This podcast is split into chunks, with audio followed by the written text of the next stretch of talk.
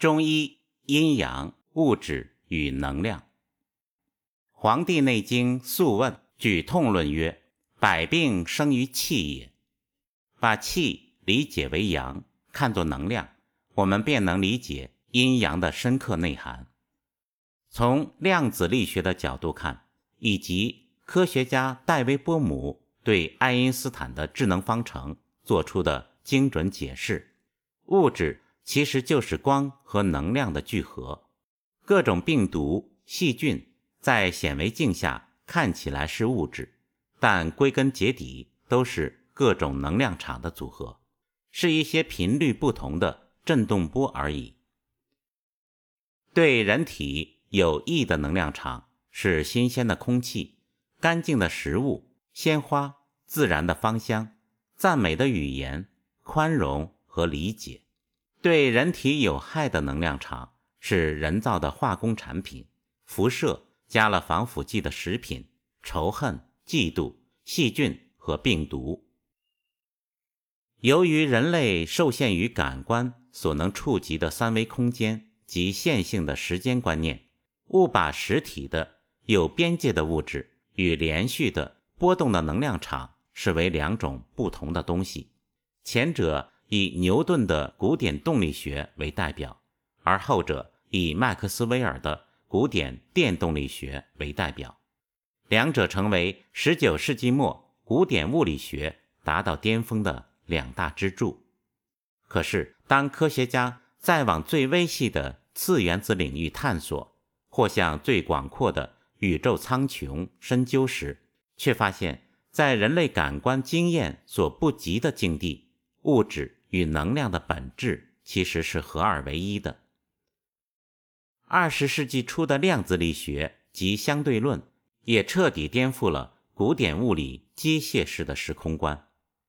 其实，早在源自古埃及和希腊的秘传哲理谈到宇宙七个原理的振动原理，就明白指出，没有任何东西是静止的，一切都在动，一切都在振动。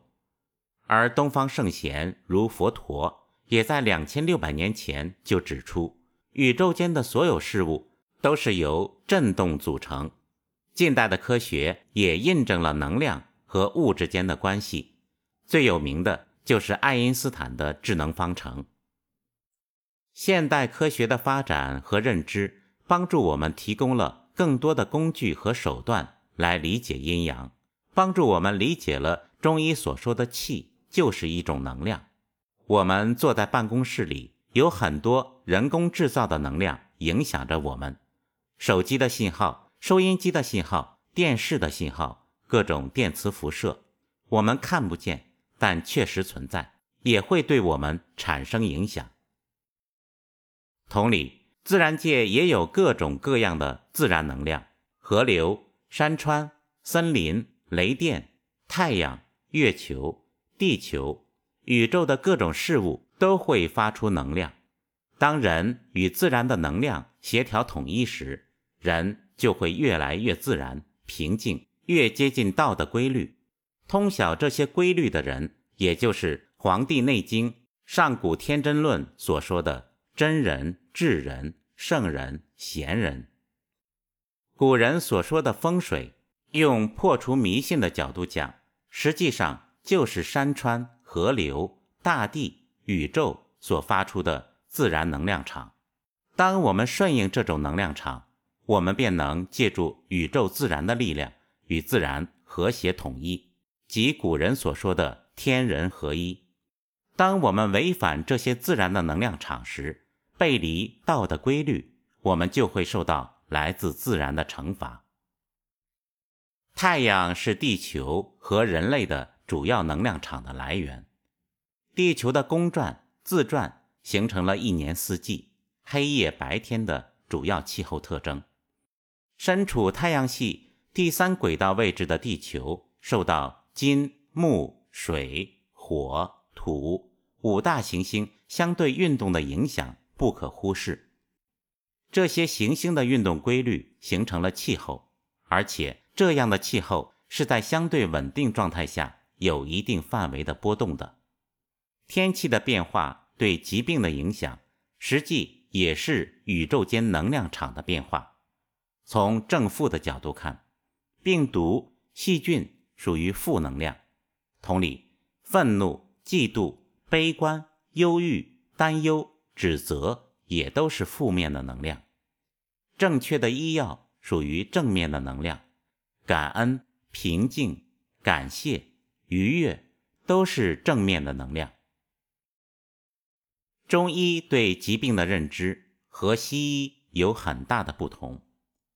西医往往把疾病归结为有形的物质体发生了病变，而中医则从能量体来观察，认为一种疾病的形成是违背了自然的能量体，病变的能量体形成了病变的物质体。基于两种不同的认识，西医在于通过手术和化学药品去除病变体，而中医认为。如果不改变变异的能量体，病变的物质体可能还会再次发生。由于对疾病的认知不同，中医使用的中药和西药在原理上也有很大的不同。西药的核心原理被称作杀毒灭菌，中医则称作扶正驱邪。西药大多是化工合成而成，而中药主要是从自然中获得。主要是一些树皮、草根和植物的种子。人是自然界的产物，同理，中草药也来自自然，因此浓缩了自然的能量。每一味中草药都蕴含了自然的能量。不同的中草药因为生长的地域和季节不同，因此也储藏了不同的能量。中药就是利用这种自然的能量来调整。补益人体失常的能量系统的。举一例而言，中药中有一味叫地龙的药，就是蚯蚓被晒干的躯体，在实践应用中发现有活血化瘀的功效。用西医的方法来分析，主要是由蛋白质构成的。但中医如何知道它有活血化瘀的功能呢？原理并不复杂。蚯蚓在活着的时候善于松土，因此它的身体里记忆储存了松土化瘀的信息。这种信息即使在它死后依然保存。中医用药把地龙煎到水里，这种信息能量便会传递到水里。通过喝这样的水，就可以达到活血化瘀的功效。实践也验证了这种理论。再举一例，龙骨。龙骨实际上就是地下挖出来的动物的化石。龙骨这个药经常是用来安魂纳魄的。从经络角度讲，是入心经的。当一个人总是神不守舍、特别焦躁的时候，为什么特别焦躁呢？总是不能活在当下，总是想下一刻的事情，总是没有办法安静下来。他的神气总是会离开心灵，这时会经常使用到龙骨。可以想象一下，有一块骨头在地下埋了几万年，虽然是死掉的骨头，还是有某种生命的特质和律动。这块骨头留在地底这么久，就好像他在那沉思了几万年。他想啊想啊，想着从前我还活着的时候。有多逍遥，可以在外面跑来跑去看风景。现在变成空壳了，失去了灵魂了，躺在这儿真是枯燥又乏味。于是这个东西之中就慢慢形成了一种念力，一种想要紧紧抓住灵魂的力量。